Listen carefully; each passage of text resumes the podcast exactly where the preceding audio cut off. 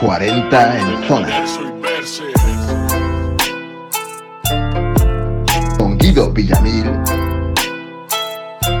y Baiget.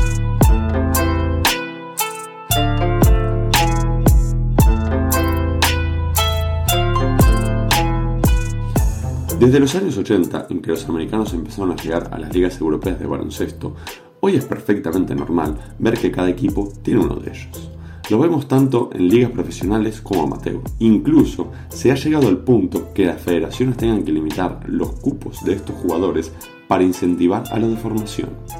Sin embargo, ya sea que estemos jugando o simplemente viendo el partido desde afuera, su presencia en el juego salta a la vista. El choque cultural es inevitable si bien porque tienen una capacidad atlética que saltan por encima a sus compañeros o porque reciben el balón y tienen más gatillo fácil que Pablo Escobar. Pero no solo por su parte, sino también por la nuestra. El entrenador poniendo en práctica su nivel avanzado de inglés, bueno, o al menos según Duolingo, o los míticos frikis de la cultura americana que se sienten uno más de ellos y no dejan de subir fotos juntos llamándoles bro. Pero ya sea a través de compartir las contraseñas de Wi-Fi de cualquier lugar a donde vayas con ellos, o esas noches de Domino's o McDonald's, luego de unos meses de adaptación, se terminan haciendo buenas amigas. Pero no solo nos han tocado a nosotros personalmente, sino también han cambiado nuestra forma de ver el baloncesto. Nos han mostrado que se puede convertir en un espectáculo y hasta el más Gil sabe que LeBron James es una estrella de la NBA. Hoy hablaremos sin tapujos de la adaptación que estos jugadores tienen al juego europeo y cómo se terminan relacionando con sus compañeros y aficionados del club. Vuelve el baloncesto de vestuario, vuelve 40 en zona.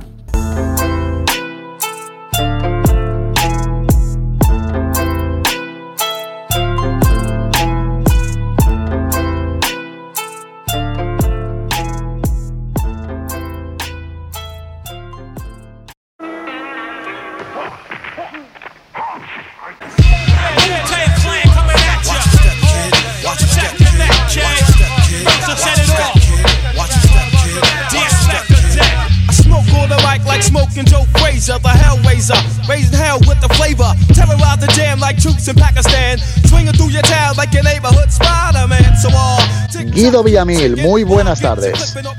Buenas tardes, mi queridísimo Adrià Bayet. Sentando cátedra otra vez en la editorial. Me encanta volver a escuchar ese dulce acento argentino que tienes. Y mi amor, cómo lo echabas de menos, bandidito, ¿eh? Mucho, había muchas ganas de, volver a grabar. Y la gente, sorprendentemente, también tenía ganas de, que volviéramos. Sí, a ver, yo creo que no nos quedaba muy claro qué nos había pasado, ¿no? Después de todos estos meses, si nos había tragado el coronavirus, eh, o si simplemente nos dedicamos a hacer algo mejor con nuestro tiempo, pero después de haber escuchado y haber hablado con el mítico, único y gran Roger Fornas, nos están metiendo presión para volver, ¿eh? Hombre, pero somos jugadores que siempre respondemos bajo presión nosotros, Guido. Sí, nene, ahí cuando está cayendo el reloj, que quedan 3, 2, 1, dámela que me la tiro. Bueno, después que, que entre uno es otro tema, pero. Sí, sí, siempre. Y bueno, y un paso adelante hemos dado también con el tema de hoy, o un paso al precipicio, ¿no? Depende cómo se mire, pero vamos a gestionarlo con. Sí, realmente es un tema muy interesante de, de, los americanos. Tampoco se habla demasiado y da mucho, mucho juego, mucho salseo de ese latinoamericano que te gusta a vos. No, yo creo que es muy interesante. Simplemente bueno, es un tema que, que, requiere o puede requerir cierta corrección política que, a ver, este programa ni, ni la hay ni esperamos que la haya en ningún momento. Pero Nanu, a ver, que, que, que la gente sabe lo que viene. Esto es, eh, esto es baloncesto, esto es streetball, es decir, esto es baloncesto de vestuario, no la mañana de la cadena SER. un saludo a, Pepa Bueno, eh, gran, seguidor del programa. Oye, bueno, a ver, eh, dejemos el tema. Coméntanos, ¿quién son nuestros invitados, nuestros ex compañeros y colegas que van a pasar la tarde aquí criticando y hablando de americanos? Yes, claro que sí. Hoy tendremos nada más y nada menos que a nuestro gran y querido amigo Adrián Chapela, el actual director del juego de Lleida. Queridísimo, queridísimo, gran elección por parte de la dirección del programa, ya que estamos hablando de, jugadores extranjeros, qué mejor que un gallego, ¿no? Que es lo más extranjero que podemos encontrar en España para hablar del tema. me río por lo de la dirección del programa cuando somos dos locos o, por lo, que acaba de decir el gallego, pero lo, lo, ha dicho un catalán, ¿eh? ¡Qué cara, madre mía! También, también tienes razón, pero bueno, es, es un lujo contar con alguien de la talla de Chape, estarás de acuerdo conmigo.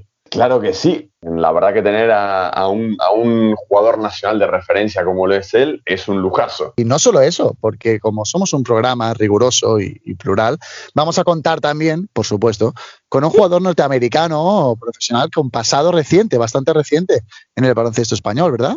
Que, tenemos un management por encima de que nos está metiendo presión para sacar esto adelante como sea. Eh, sí, sí, también fíjate cómo, cómo, lo están currando, que se, han traído a Paul Larson, el pivo que actualmente está jugando en Quilmes de Mar del Plata, en la segunda división allá por, por Argentina, donde salió a, lucir el gran y mítico Facundo Campazo. Paul Larsen, otro pivot dominante como tú. ¿eh?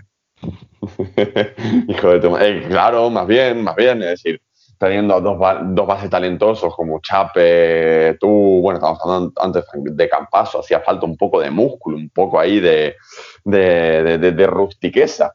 Pero no, eh, realmente, en serio, que es muy interesante eh, contar con el punto de vista de Chape y encima los insights, las perspectivas que nos pueda aportar nuestro querido Paul Larsen del otro lado del mostrador, siendo el americano de turno. Y con ellos lo que les vamos a preguntar, entre otras cosas, es cuánto hay de cierto en esa imagen que, tenemos del jugador americano que viene aquí, ¿no? Ese jugador que es un poco más asocial, que viene a la suya, ¿no? Incluso eh, esa imagen del jugador calentando con sus cascos, escuchando su música, que quizá tampoco fuera de la pista socializa tanto, que dentro es más egoísta quizás, ¿no? Que se las tira todas. ¿Cuánto hay de cierto en eso? Vamos a preguntarles. Mira tú, que, me salió del inconsciente lo de decirlo del americano de turno, cuando al final después, conociéndolos, te das cuenta, yo qué sé, yo he hecho grandes relaciones con, con todos ellos, pero claro, eh, a ver, al haber tantos eh, jugadores en distintas ligas, en distintos equipos, como que después al final todos repiten unos patrones y pensamos, son todos iguales. Es decir, no, hay que Guido, las diferencias están ahí, eh,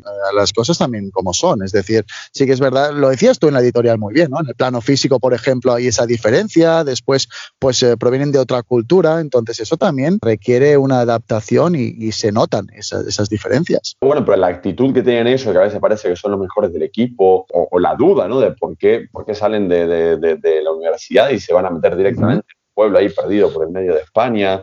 Es decir, son, son temas que uno realmente tampoco entra en profundidad, pero es que también te ayudan a entender un poquito mejor por qué lo están haciendo y también a la vez los equipos. Entonces, ¿por qué, por qué todos los equipos tienen contratado a un americano? Esa es otra, es otra gran cuestión. Hubo bastante polémica hace, hace poco aquí, ¿verdad? Teníamos equipos eh, en EVA, eh, recordemos siendo una cuarta categoría con incluso cuatro o cinco americanos, ¿no? Ahora, eh, pues la FEP tomó medidas. Pero otra de las cosas que tenemos que abordar, ¿verdad? Um, ¿Qué hace, no? ¿Qué les pasa por la cabeza a estos jugadores americanos que vienen a jugar a una cuarta o incluso una quinta liga? Tenemos jugadores de primera nacional con americanos también. Y el tema de la adaptación, ¿no? Es decir, la adaptación incluso, yo sé de, equipos de que prefieren un americano blanco a un americano negro. No sé si, si te ha llegado a pasar esto con, con las directivas de, de, algunos equipos que, o entrenadores que te hayan dicho esto. Sí, totalmente. Y creo que, que si hablamos con, con, otros compañeros nos van a decir lo mismo. Todos conocemos o hemos estado en algún equipo que, que el director técnico, el entrenador, eh, no, vamos a fichar, pero quiero un jugador blanco porque se adaptan mejor, tienen esa eh, vitola de, de, jugador más europeo a la hora de entender el juego táctico y también más sociable fuera de, del vestuario, que esto también nos puede generar un poco de polémica, pero es algo que está allí, que es de lo que se habla y que también le vamos a preguntar a los invitados. Así es, así es. Pero bueno, hablando de la, adaptación, yo he pasado con, algunos grandes jugadores nacionales que en, la primera semana de entrenamiento buscaban un hueco ahí, lo agarraban al americano. y, ya sé por dónde vas. La charla de inmigración, ¿no? la, la, charla de sociabilización de la primera semana. No sé si, no. Exactamente lo que quiero decir. no vayas por ahí, amigo Guido. Bueno, después, después contaré, en todo caso, si tengo tiempo, la charla que, suelo tener. A ver, ya te lo he hecho muchas veces. Simplemente eh, resumiendo, cuando vienen los jugadores americanos, vienen a, a dedicarse a esto profesionalmente y, por desgracia por lo que sea, muchos no pueden dedicarse a esto, ¿no? Porque están en terceras, cuartas, incluso quintas divisiones donde no, no destacan. Entonces yo creo que ahí es donde hace falta la figura de un veterano como yo que les diga, oye, muy bien entrenar y ir a tope lo que puedas, pero por si acaso, oye, disfrútalo un poco. Tómate esto también como un Erasmus pagado, que estás aquí en un sitio precioso, con una gastronomía, un ocio y un tiempo fantástico, así que también aprovecha esa vertiente por si acaso. Eso es, papá Bayet ahí dando sus buenos consejos a los pequeños. nada, nada, nada. Consejos que los den nuestros invitados, ¿te parece? Claro, mejor vamos a hablarlo directamente con Paul, ya nos va a dar un poquito mejor su, su perspectiva, bueno, no solamente en España, sino en distintos países. Vamos pues, hacemos una pausa rápida, muy rápida, y volvemos con Paul Larsen aquí, en 40 en zona. good, so shit, I sell dope for a four finger ring. One of them gold ropes. Nana told me if I pass, I get a sheepskin coat. If I can move a few packs, I get the hat. Now that'd be dope. Tossed and turned in my sleep that night. Woke up the next morning, niggas have stole my bike. Different day, same shit, ain't nothing good in the hood. I run away from this bitch and never come back if I could. Y parece que ya tenemos al otro lado de la línea a nuestro primer invitado, a Paul Larsen. Por cierto, antes de saludar a Paul y de darle la bienvenida a Fe de Ratas, he comentado antes, he dado un, mandado un saludo a Pepa Bueno, cuando eh, la que está en las mañanas en la cadena Ser ahora es Ángels Barceló Guido. Creo que está bien que lo digamos. Pero no pasa nada, es un pequeño error, Adri. Es, lo sé, lo sé, pero sabes que somos un programa riguroso, así que no, no cuesta nada. En todo caso, tenemos ya al otro lado de la línea a Paul Larsen, nuestro buen amigo. Paul, welcome, bienvenido al programa. Gracias, ¿cómo estás? Guido, introdúcenos un poquito a nuestro amigo, nuestro invitado, para aquellos que no conozcan a Paul Larsen, tres o cuatro elementos de su carrera. Claro que sí. Paul es un, bueno, jugador profesional norteamericano, nacido en Mooresville, North Carolina, en Estados Unidos. Estuvo jugando aquí en España eh, durante un año y medio, en Cantabria, en, primero en, en Estela, en Santander, y luego en Can Basket, en, en, la misma ciudad. Y luego ya emprendió viaje hacia Sudamérica, pasando por primeras divisiones peruanas y jugando, bueno, jugando en el famoso equipo de La Salle, y luego en distintos equipos de la segunda división argentina, y el último en el que he estado ha sido en Quilmes de Mar del Plata. Fantástico. ¿Todo correcto en la introducción, Paul? ¿Is that accurate at all? Yeah, excellent. excellent then. Tu caso es el, típico rookie americano que llega a Liga EVA. Llegaste a una división que te quedaba pequeña desde el principio, ¿no? Vamos, vamos por partes. En primer lugar, ¿qué te pasa por la cabeza cuando decides eh, venir a jugar a España por primera vez, ¿no? What's going on on your head the moment that you take the decision of going to Spain to play? So, yeah, I decided to go. I had an agent. He was uh, from Spain, and he was telling me, you know, it's good people, uh, good team. You know, you'll, you'll fit in fine. Uh, I had been to Spain, so I studied abroad actually in Spanish. Believe it or not, I barely speak, but I decided to go. You know, Spain got good food. The basketball, I know the level uh, overall in Spain is good competition. I know I was starting low, but uh, my mentality is I'm gonna work my way up and uh, eventually make it to where I want to be. Está diciendo básicamente que se le acercó un representante español, ya había comenzado a estudiar español desde, cuando estaba en Estados Unidos. Conocí un poco de, de las costumbres eh, aquí en España, conocí un poco de la liga, comida, estilos de vida. Entonces quería empezar desde abajo para hacerse su camino hacia, hacia arriba. Paul, we have been talking, uh, hemos estado hablando de todos eh, esos mitos que se construyen alrededor del jugador americano que viene aquí, bueno, que generalizan, ¿no? Sobre la figura del jugador americano siendo quizá un poco más individualista, egoísta, un poco socializa menos dentro y fuera de la pista y va más a la suya. ¿Estás de acuerdo con eso? Mm, we have been talking about the stereotypes that are attributed to uh, the American players that come play here, that they could be more selfish or they are less uh, sociable inside and outside the court. Do you agree with that? What's your perspective on this?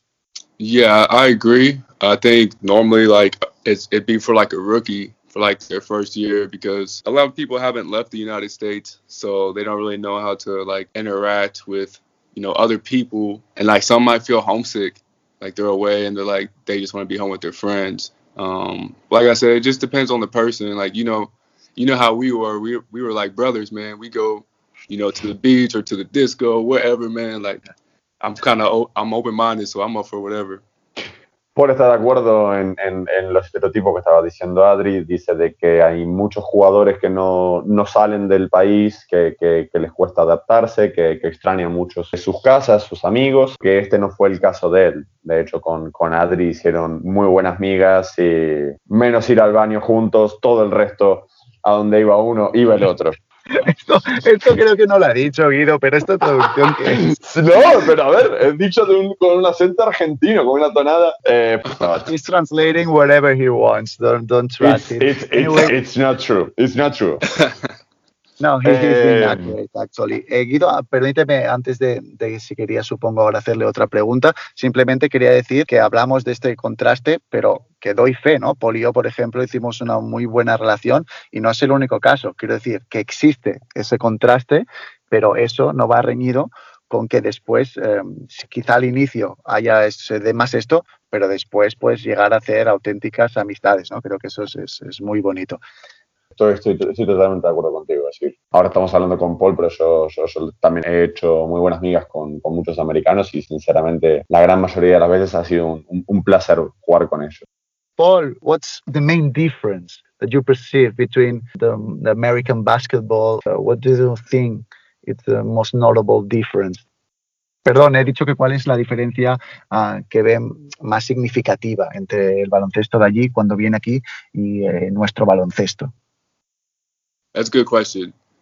Um, the mentality, man. Like one one difference is is like for one, like you know, Americans we're a bit more athletic. You know what I mean? Yeah. For example, like attacking for me, like I attack the basket. Like I'm pretty athletic, and that's usually how like I win on when I'm in Europe. Like you see what I'm saying? I'm I'm a bit more bit more valuable because there's not many players in Europe that can do what I do, you know. Lo que estaba diciendo Paul es que, que el jugador americano suele tener una ventaja física de que aquí en, en España no se encuentra tanto y, y, que por eso ellos son mucho más agresivos y su estilo y su forma de jugar es diferente. Paul, para acabar, tema, tema, tema más polémico. Eh, algunos entrenadores y directores técnicos eh, consideran que la adaptación del jugador eh, afroamericano o del jugador negro puede ser diferente a la del americano blanco, como que el americano blanco tiene un carácter más europeo y se puede adaptar con más facilidad. ¿Tú estás de acuerdo en esta afirmación? I'm saying that this is the controversial question that some coaches prefer to sign white players because they think uh, they can adapt better to the European game or uh, even be uh, more, I don't know, sociable. Do you think that's just a plain stereotype? There's any truth on that?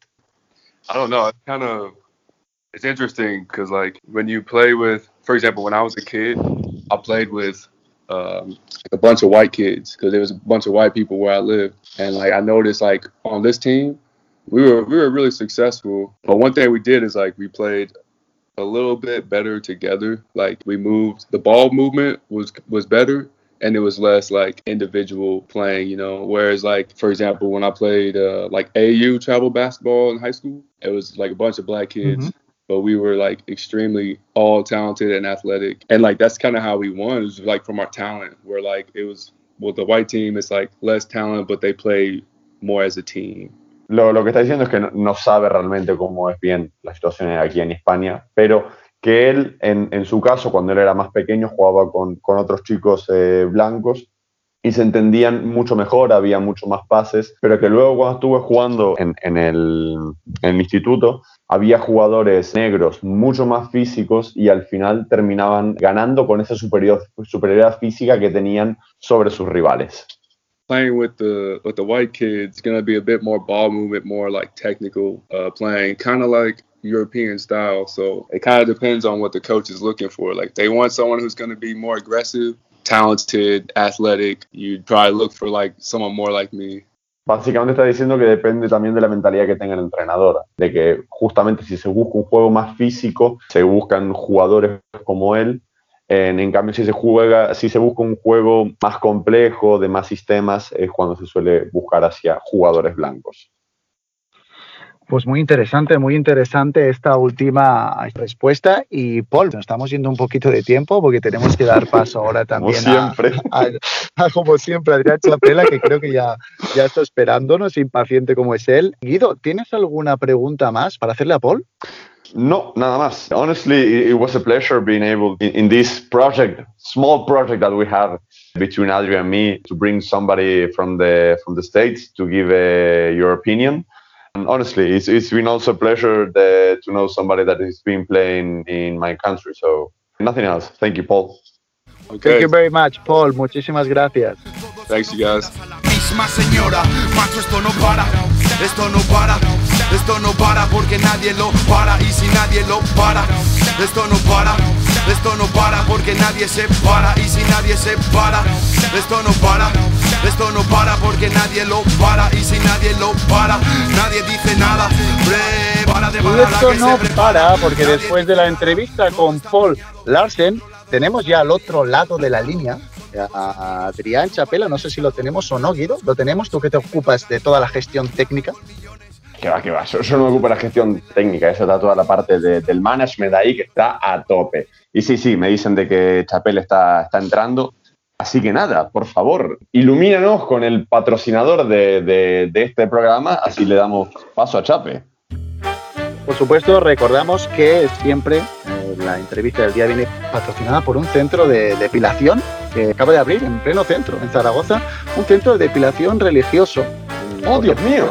Sí, sí, porque las nuevas tendencias, como ellos dicen, no tienen que estar reñidas con tus creencias. ¿Qué te parece?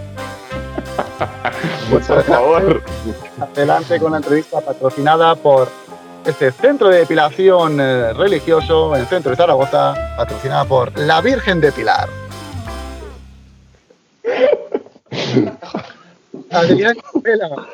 Buenas tardes. Hola, buenas tardes. Eh, solo tengo una duda. ¿Has, has ido ya a depilarte o, o lo haces por ti mismo? No, no he tenido la suerte de, de probarlo aún, pero me han dicho todos los clientes que han estado que, que este centro que acaba de abrir es, es fantástico. ¿eh? Toda esa gente que no se atrevía un poco por sus creencias, eh, esas conservadoras religiosas, ahora tienen ese lugar donde ir, ¿no? ese nicho de mercado que no estaba explorado hasta ahora. Bueno, bueno, pues seguro que entonces, sabiendo cómo eres, Adrián, seguro que te vas a hacer ahí las, las ingles brasileñas y para adelante todo. Oye, va a ser Inglés la hostia. Flow inglés, sí. Oye, eh, cuidado con el tema de la entrevista, Chape, porque ya me daba miedo que fuera ataques hacia el entrevistador. Solo te aviso para que haya un mínimo de respeto, por favor. Estamos en el programa, esto no a es... ver, claro, tú me conoces y cuando hay que po- Por si eso. me dices que me tengo que poner serio, yo me pongo serio. O sea, por esto no, te- no tengo ningún tipo de problema, ¿vale? De acuerdo, eh, estoy más tranquilo. Eh, Guido, para aquellos que no conozcan en profundidad a Adrián Chapela, ¿nos puedes introducir un poco nuestro invitado? Dudo que alguien aquí en España no conozca al mítico Chapela, pero bueno, toda la gente que nos está escuchando allá en el extranjero, Argentina, ¿qué tal mamá? ¿Cómo estás? Le cuento, señora, escuche. Es una de las canteras del aquí del Estudiantes de Lugo, que se ha colgado la, la medalla de oro en el prestigioso torneo de Mannheim en Alemania con la selección española y que ha debutado en oro en su primer año senior. Nada, casi como tú, Adri. Y además lleva las últimas seis temporadas jugando en oro y las últimas tres al mando del Forza Lleida. Como te das cuenta, el pobre Chape no, no, no ha hecho nada en, en- en su carrera deportiva. Así que nada, Chape, un gusto tenerte aquí. Igualmente, amigos, igualmente. Sí, bueno, Chape, que era fan del programa, nos pidió hacía semanas, por favor, quiero asistir, un poco en plan groupie, ¿no? Incluso pesado. Por favor, llevadme, yo también quiero ir. Y por fin estás aquí, Chape, supongo que agradecido, ¿no? De la. Sí, sí, de hecho, no sé si te ha llegado ya el, el bizum que te he hecho de 200 euros por poder, por poder participar en el programa, pero bueno, si no, te llegará en breve. Eso, eso tenía que quedar entre nosotros. Bueno, supongo que has estado escuchando el, el episodio de hoy, esa introducción que hemos hecho y ahora la entrevista con Paul, hablando de todos esos mitos y, su- y de su perspectiva. Em, ¿Estás de acuerdo un poco con todo lo que se ha hablado? Sí, sí que, sí que estoy de acuerdo. Eh, sobre todo, bueno, sí que es cierto que, que, bueno, que el jugador americano viene y, y ha vivido pues momentos y, cosas pues, diferentes en una filosofía de vida muy diferente a la nuestra, que bueno, que al final cuando llega aquí se tiene que acoplar en, en nada, en un nada, pues para, pues para poder jugar y para, y para poder ofrecer al equipo su, su máximo. Entonces, bueno, sí que hay cosas que, que, bueno, que no se llevan bien, pero, pero bueno, es que yo entiendo perfectamente que, que bueno, que les cueste ese, bueno, ese periodo de integración. Desde tu experiencia, eh, ¿has tenido alguna, algún encuentro o alguna, llamámosle anécdota, eh, que sea significativa de ese choque cultural? Porque tú has jugado con muchísimos americanos y además has convivido con ellos, ¿no? Algo que también aquí te Sí. llevo.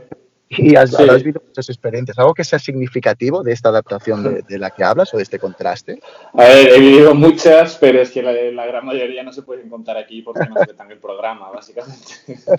Pero- Mójate, chape. Pero sí que es cierto que, que, bueno, es lo que digo, o sea, para poner un ejemplo de, de, pues la, la filosofía de vida que llevan ellos allí, yo me acuerdo en mi primer año en Lleida que tenía, bueno, tenemos un base que se llama Robert Turner, que, bueno, que tenía, nos contaba que había, tenía muchísimos problemas familiares dentro de la familia y que, por ejemplo, el tío pues tenía cicatrices por el cuerpo y una de ellas nos la enseñaba y nos decía que, que bueno, que era que estaba en una fiesta que había un tío que estaba gritando gan, gan, gan, que eh, todo el mundo echó a correr porque, bueno, porque había un tío que tenía una pistola y él pensaba que estaban de coña y, bueno, le metieron un balazo en la pierna, básicamente. O sea, cosas que aquí, si te vas a tomar algo a- al pilón, pues no, no pasa, básicamente. Al pilón, recordemos, uno es, para los que no lo sepan, un- uno de los locales de ocio que más frecuentaba Adrián Chapela en su etapa en Cambados. Yo tenía que acompañarlo alguna vez, pero lo dejaba ahí y me iba para casa. Eh, Sí, este a dormir, ¿no? Hacer- a las 11 de la noche. hacer trabajos de la universidad, ¿no? Venga, no hace falta decir eso. Venga, hombre. A ver, ese, ese background de- diferente del que hablas de algunos americanos, más, más, eh, bueno, o más complicado, ¿no? Del que hablabas como el caso de tu ex compañero. ¿Tiene algo que ver con el comportamiento que tienen cuando llegan aquí? Para mí yo creo que es la, bueno, el, el punto clave en cuanto a, a lo que han pasado. Yo creo que ellos, pues, quieras o no, han tenido la gran mayoría una vida bastante más complicada que la nuestra. Mm, Bueno, nosotros hemos tenido una vida normal, con nuestra educación, hemos ido al colegio, no sé qué, pero bueno, ellos han, muchos las han pasado muy putas hablando mal.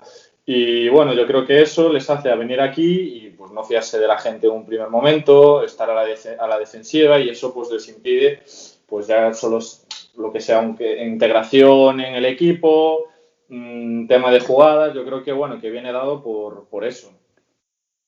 Eh, cambiando un poquito de perspectiva, no solamente desde el jugador, sino más tal vez desde los clubes, tú que has pasado ya por varios clubes, ¿qué, qué, qué espera un, un club, un director deportivo a la hora de fichar un americano que tal vez eh, un jugador nacional o incluso un comunitario no, no, no le aportan al, al, al juego? Ya. A ver, yo creo que, que, bueno, tú cuando fichas un jugador nacional, tú ya sabes lo que te va a dar ese jugador nacional. Es decir, bueno, tú igual tienes la suerte de justo coincidir con el año de explosión de ese jugador nacional y pues anota más o genera más que otros años, pero tú los mínimos, ya sabes los mínimos que te va a dar ese jugador nacional, porque lo llevas viendo toda, toda su carrera deportiva. Cuando tú fichas a un jugador recién salido de college, de universidad, que en el cual pues eh, hacía 20 tiros por partido porque él al final era, era el líder, él es el líder. Eh, una filosofía toda dentro de un juego de uno contra uno, de amasar más el balón. Pues bueno, siempre tienes esa pequeña duda de ¿saldrá bien o no? Porque bueno, todos conocemos cómo, es la, son, cómo son las LEVs, son ligas muy jodidas en las cuales es muy complicado generar a partir de uno contra uno y, y bueno, tú no sabes al 100% o, o, al, o, con la misma probabilidad de lo que te va a dar ese jugador nacional o que te va a dar el, americano. Entonces, bueno, sí que es juegas con ese, ese riesgo de, de, que te salga mal y de, bueno, de empezar la temporada pasándola, pasándolo mal. Claro, y el riesgo, eh, Chape, entiendo que es doble, porque por una parte, es lo que dices tú, no tenemos de los jugadores normalmente norteamericanos eh, que son rookies tanta información ¿no? y tantas referencias como de los jugadores de aquí. Y por otra parte también la ficha del jugador extranjero es mucho más alta y ahora, y ahora incluso más ¿no? que antes, se ha subido en los últimos años. Entonces, claro, tienes mucho menos margen, es decir, estás pagando una ficha alta, te la juegas mucho en cada fichaje.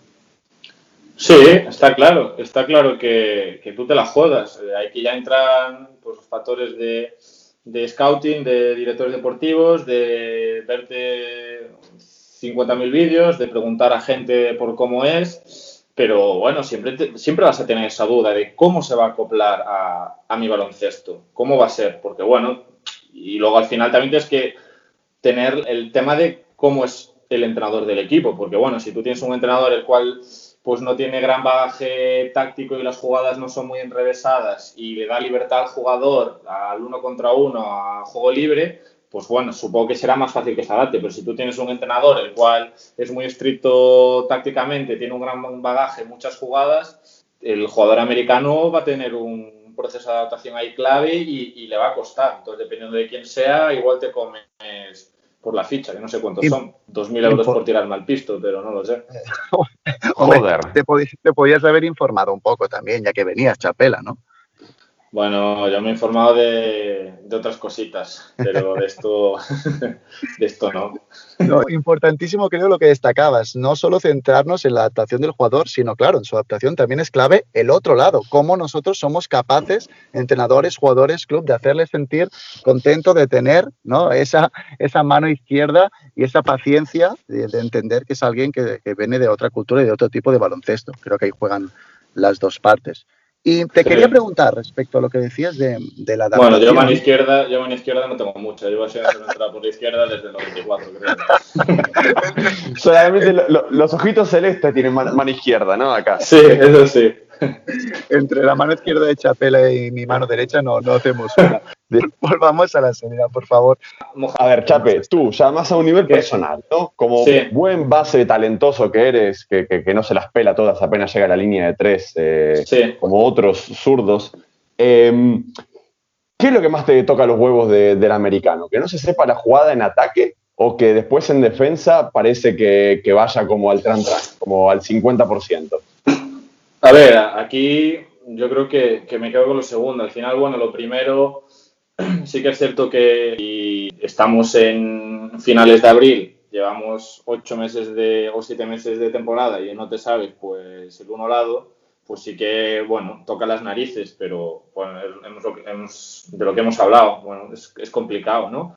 Pero ver a un tío que tú lo ves en ataque tan sobrado físicamente, porque rebasa a todo el mundo por velocidad, saltando por encima de la gente, y que atrás pues no esté dando el máximo y le esté dando dos metros a un tío porque, porque sí, y, y es un... No es que no pueda, sino es, es que no quiera, pues bueno, me toca, me toca las narices. Sí que es cierto que, que Jolín tiene capacidades para defender como, como todos, ¿no? ¿no? Si lo estás viendo en ataque, que estás haciendo mates por encima de todo el mundo, atrás, pues bueno, si te pones, seguro que defensivamente también eres top. Es interesante esa perspectiva porque nosotros nos estamos centrando mucho también, buscando no la polémica, pero sí esos elementos que se critican más de estos jugadores, pero es verdad que también, por otro lado, te aportan las capacidades físicas estas de las que hablas, ¿no? O ese desequilibrio brutal del que comentabas en uno Sí. contra uno, son cosas que no se encuentran tan fácilmente aquí. E incluso la mentalidad, yo destacaría la mentalidad, no sé cómo lo ves, competitiva, esa natural que tienen, ¿no? Esa ambición y competitividad que también am, no se ve tanto aquí. Sí, bueno, también te digo, volviendo al punto anterior, que me faltó decir una cosa, sí que es cierto que ellos tampoco es que estén acostumbrados a tema de, de ayudas, porque la gran mayoría de errores que tienen ellos es de desconexión cuando no están con el balón. Y es que eso viene dado pues porque, digamos, en su colegio o lo que sea universidad, pues bueno, uno contra uno y al final las ayudas, es- no, no hay ayuda, ya vemos en el baloncesto de NBA, entonces bueno, desconectan y eso es, es complicada esa conexión. Y en cuanto a la pregunta que me haces, ¿me la puedes volver a repetir? Que no me acuerdo. Estás desconectando de Bayet al final. Te comentaba que, que destacábamos las partes que se les puede criticar más, pero que también es un perfil que te da cosas que no encontramos tanto aquí, como ese desequilibrio Ah, sí, sí. físico eh, arriba, ¿no? Y también Sí. ese uno contra uno. Y la mentalidad, te decía, que, que te parecía, eh, yo pienso que tiene una mentalidad competitiva, todos o la mayoría, Sí. esa ambición que aquí no se ve de manera tan natural o no se ve con tanta frecuencia. Estamos de acuerdo. Mm, La mentalidad que tienen es la de, bueno, la de ser mejor, eh, por lo que sea, eh, son... Para lo bueno y para lo malo, ¿no? Para- Porque eso exacto, exacto. Para lo bueno y para lo malo. Algunas veces hasta parece que pueden pecar algo de egoísmo, pero es que yo creo que viene dado por ese gen competitivo y de, y de querer ganar y, y de todo. Entonces, bueno, yo creo que eso es algo que, que, que tienen, que tienen muy bueno. Y después, bueno, que su manera de jugar, yo creo que es muy complicada que un jugador nacional la tenga. Es decir, tener a un tío en, en tu equipo al cual, el cual los minutos finales de partido no le pese el balón en las manos, que le guste tenerlo y sobre todo que cuando el otro equipo te está haciendo muy buenas defensas y que en 5 o 4 segundos darle el balón y que te pueda generar su propio tiro y que sea un buen tiro a mayores, porque yo igual no puedo, gener- puedo tirar, pero claro, es que el tiro ese, pues igual se complica un poco, pero ellos son capaces de, de, bueno, de generarse sus propios tiros y de que sean buenos tiros, entonces yo creo que eso es muy difícil también de encontrar. Cierto, cierto, somos pocos los nacionales que podemos hacerlo. sí. A ver, yo quería saber, cuando compartís la posición con otro americano, Sí. Llevamos, llevamos un buen rato diciendo la gran diferencia entre un nacional y un americano. ¿Te entendés bien? ¿No te entendés? Eh, es como que el, el juego del, del equipo cambia por completo cuando está el, el- el otro, el otro base en pista. ¿Te aporta A ti en los entrenamientos eh, defenderte o atacar con un jugador que es, eh, no voy a decir tan contrario a ti, ¿no? Porque tampoco es de que tú vas en silla de ruedas como nosotros dos. Pero Ahora más tú, ¿eh? literalmente, acabo de dejar las muletas hace una semana, Chape. Eh, de hecho, yo mi primer año aquí en Lleida, pues eh, mi, mi compañero de, de- de posición era, era americano. Sí que es cierto que, bueno, yo sufrí mucho, obviamente en los entrenos, porque de verdad, o sea, era un tío que físicamente era de otra liga. O sea, unos mates. Y empezaba a correr, me decía el entrenador, presiónalo a toda pista. Y yo, ¿pero qué lo voy a presionar? Si en dos botes está ya en el tiro libre. No lo veía, de verdad, ¿eh? Y, y bueno, sí que es cierto que, que sufres y al, fin- y, y al final, pues bueno, tienes que estar en cada entrenamiento al 100% todos y sobre todo uno de este grupo, es cierto que se puede dosificar pues bastante los entrenos, yo creo, y tú no eres Ido. Entonces, sí que es cierto que aquí no, no- no te, no, no te podías dosificar absolutamente nada, porque es que es, es tan superior físicamente que en el momento que te relajes, pues te come. Pero bueno, eh, eso al final te ayuda a crecer el día a día y, y bueno, tiene cosas que, que, bueno, te fijas en él, sobre todo en gestualmente en temas de uno contra uno y, si le intentas ayudar, pues también pues, te sientes bien, quieras o no, bueno, yo le intenté ayudar lo máximo que pude. Eh, entonces, bueno, la, verdad que, que bien. No me voy a mojar absolutamente nada, que ya veo que se estáis riendo. No, ya lo estamos viendo, ya lo estamos No, viendo. no, no. Yo, yo- yo pensaba que lo, lo ayudabas en los entrenamientos y lo dejabas pasar para que hiciera los mates. Mm, Bueno, eso ya... Cuando, cuando Eso es lo que hacía yo contigo en Gambados para que cogieras confianza, de nada. ¿Con quién? ¿Conmigo? Con los mates, sí. Con él. Sí. Los dejaba pasar para que cogieras confianza. Sí, Para llegar al partido a tope. pues sí. Verdad. Chape. Dime, Chape, dime. eh, para ir terminando.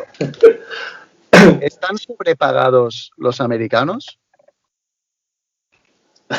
Es decir, es decir, sabemos que normalmente tienen fichas más altas. Mi pregunta va un poco por, a veces esa ficha, ese salario es más alto solo por el hecho de ser americano, es decir, un jugador con la misma calidad que se llamara Jaimito Rodríguez. Em, Ojo, Jaimito, eh, es que Jaimito, cuidado. eh. Se Claro. pega unas mates, Jaimito, cuidado, ¿eh? A ver, a ver, es que, pregunta seria en todo el programa. a ver, es que claro, es que aquí hay un vacío legal también. en todos. Tú estás, Eh, tú estás estudiando abogacía, ¿no, Chape? Sí, casi, ciencias de la actividad física y del deporte. A ver, Abogacía, eh, sí, vale. eh, claro, no es lo mismo eh, el primer año de senior, de, o sea, como profesional de un americano que suelen venir cobrando pues lo mínimo, porque eso lo sabemos, o sea, a no ser que seas un superclase de MCA1 de no sé qué, que esos ya pues, se van a, a Europa, pero bueno, estamos hablando de, de LED. Todos para los rookies son eh, normalmente sueldos salarios mínimos, estamos de acuerdo. Mínimos, correcto. Sí que es cierto que, que, bueno, que al final los americanos que más se pagan, pues son, o los que más cobran, mejor dicho, pues son gente que, que ya que ya ha hecho algo, ¿no? Que está contrastada, que, que, bueno, que ha mostrado un nivel en, en, una liga, entonces, bueno, tampoco veo que sea tan, tan, tan superior el, el salario. Sí que es cierto que para traerte a un Jordan McGee, yo qué sé, por 600 euros, sabiendo que a lo mejor no te va a dar absolutamente nada y que te la puede liar parda, pues igual es mejor confiar en un chaval, no, ya no te digo de la casa, pero sí nacional, que está haciendo las cosas bien o que haya hecho bien las cosas en, en EVA, en plata o en oro. Bien, eso es lo que pienso. Y no gastarte 2.000 euros de, o, bueno, lo que sea, en la ficha de, de, americano, básicamente es lo que pienso. ¿Crees que suele pasar eso? ¿Has visto que suele pasar que se traiga gente que no realmente no tiene más nivel, pero eh, se confíe más que en, en los de casa? Sí, puede ser, puede ser. Sí, sí. Ya no, ya no te estoy diciendo los de casa, ¿eh? O sea, ya no, te estoy diciendo que, que, tú estés jugando en un equipo de Madrid y, tienes, y tengas que meter a gente del Fuenlabrada. No te estoy diciendo eso, pero sí que te estoy diciendo que hay gente, eh, bueno, a mí me pasó al final, preparada en plata para dar el salto a oro. Y habrá mucha gente en EVA preparada para dar el salto a plata. Entonces yo creo que, bueno, que esa gente te puede dar un rendimiento incluso mayor que si tú traes a, alguien su primer año senior, que tú estés pensando, uff, hostia, igual, bueno, es un caramelo. No sé si va a salir bien al abrirlo o me va a salir mal. Entonces, bueno, yo creo que, que se debería de, de, de, confiar y pasa lo mismo en, en ACB. ¿eh? O sea, estamos viendo equipos enteros repletos de jugadores Leporo jugando bien en ACB, jugadores sueltos eh, haciendo ya carrera desde, desde que salieron del EPA ACB y mostrando un nivel altísimo. Entonces, bueno, yo creo que se debería de mirar más a, a las ligas nacionales. A ver, estamos haciendo un poco el tema acá, pero eh, ¿tú no crees que ahora con el tema de la pandemia hay, hay muchos equipos que han hecho eso? Eh, por ejemplo, el Palma, que ahora justo se me viene a, a la mente. ¿Que han hecho el qué? Que han hecho justamente, en, en, en, vez de invertir en traerse a, a Jordan, a Pepito Jordan, yeah. se han traído a alguien de que estaba funcionando una categoría más abajo nacional sí, creo, o comunitario. Yo creo que sí, además, bueno, es que Palma es un, yo creo que es un proyecto que, es, que se ha dado completamente la vuelta en, en, los dos últimos años.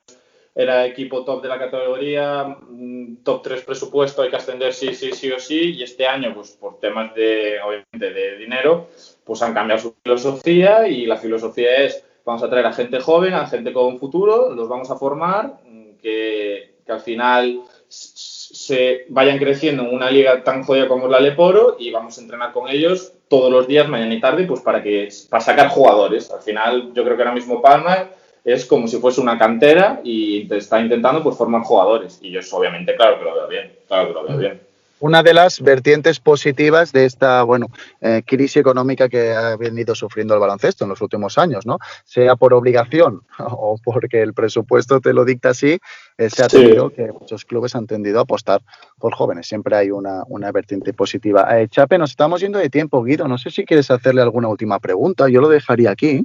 Pues sí, yo le quería hacer la última pregunta que le hacemos a todos los invitados. Eh, a ver. ¿Cuánto eh, dinero tengo y cuánto he follado el último mes, no? a ver, eh, no, pero en infinito no hablamos, Chapela, así que no, no, ¿para qué preguntarte eso? No, déjale que lo diga si quiere, Guido. Es decir, no, soy un caballero, yo no me mojo en estas cosas. Pero si no te mojaste, mira, me estoy mojando más yo aquí en Galicia con lo que llueve que lo que tú mojó en toda esta entrevista. no, en serio, de que nos dejes un tema para que pongamos al, al final de, de, la entrevista que, no sé, que a ti te mole, que te recuerde Adri, que te recuerde yo, que te recuerde, no sé, la camiseta que llevas puesta, lo que tú quieras. ¿Una canción? Una canción. Mira, eh, ahí, ¿no? Sí, es que ahora en serio, no lo tenía no, preparado. Es que claro, depende, no hay un vacío legal. No, hay un vacío legal. Aquí sí, aquí sí que hay vacío legal. Y la canción va a ser la de Ella, ella me levantó de cuando nos poníamos a bailar todos ahí en, el bus y que Adrián tiene un baile espectacular, así que yo pondría la de Ella me levantó. Grandísima elección. Bueno, um, Chape, eh, de verdad, muchas gracias, bromas aparte por venir. Creo que ha sido muy interesante tu, tu, punto de vista. Nos has aportado muchísimo, como no podía ser de otra manera. Te invitamos a que sigas escuchando el programa, que vuelvas cuando quieras y te agradecer eh, de corazón que estés aquí con nosotros, que te queremos mucho, te echamos de menos, discúlpame, hasta me he emocionado. ¿eh? Me Ya, y yo también, porque no hay cámara aquí, pero ahora mismo. y te seguimos, así que muchísima suerte en esta, en esta etapa.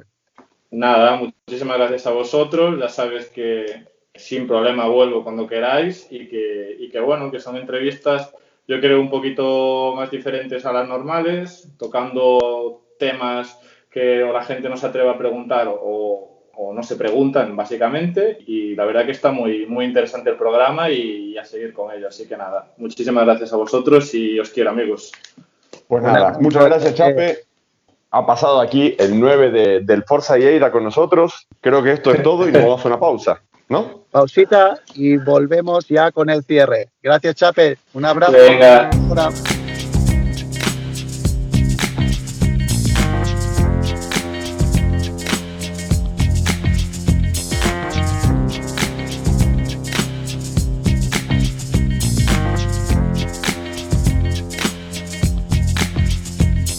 el tercer episodio de 40 en zona. Por cierto, Guido, estoy diciendo todo el rato, mira, hacemos una pausa y volvemos, cuando realmente no son una pausa, porque no tenemos anuncios aún. ¿Será que estoy soñando en grande para ese día que nos caiga la publicidad del cielo?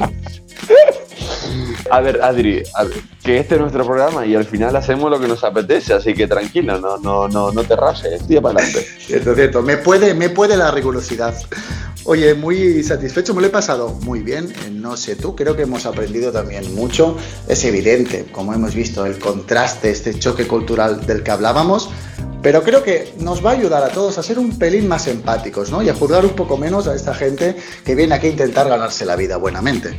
La moraleja, la moraleja de 40 en zona. No, sí, pero en serio. Es decir, uno tal vez tiene un, un- un preconcepto, una idea de que esa otra persona que tú tienes en ese momento delante es diferente. Pero, claro, es decir, es que ahora hemos hablado con Chape y él mismo nos ha dicho de que un compañero suyo le han, le, le- le han, le han disparado en la pierna. Entonces, es, es, es, es un hecho, es, es así, es evidente. Entonces, antes de juzgar, antes de ya empezar a encasillarlo en no, este es un egoísta, tener un poco eso en cuenta. Más empatía, señores, más empatía. Estos jugadores que vienen muchísimos kilómetros de casa, muchos siendo jóvenes, realmente jóvenes, y estando por primera vez lejísimos de su familia y con la presión muchas veces de tener que rendir, ¿no? Y vienen aquí fichados como, como referencias o como una de las referencias. Vamos a tener ese, ese punto de empatía. Y, y nada más, Guido, por mi parte creo que podemos recordar que también tenemos otros programas a los que pueden recuperar nuestros oyentes.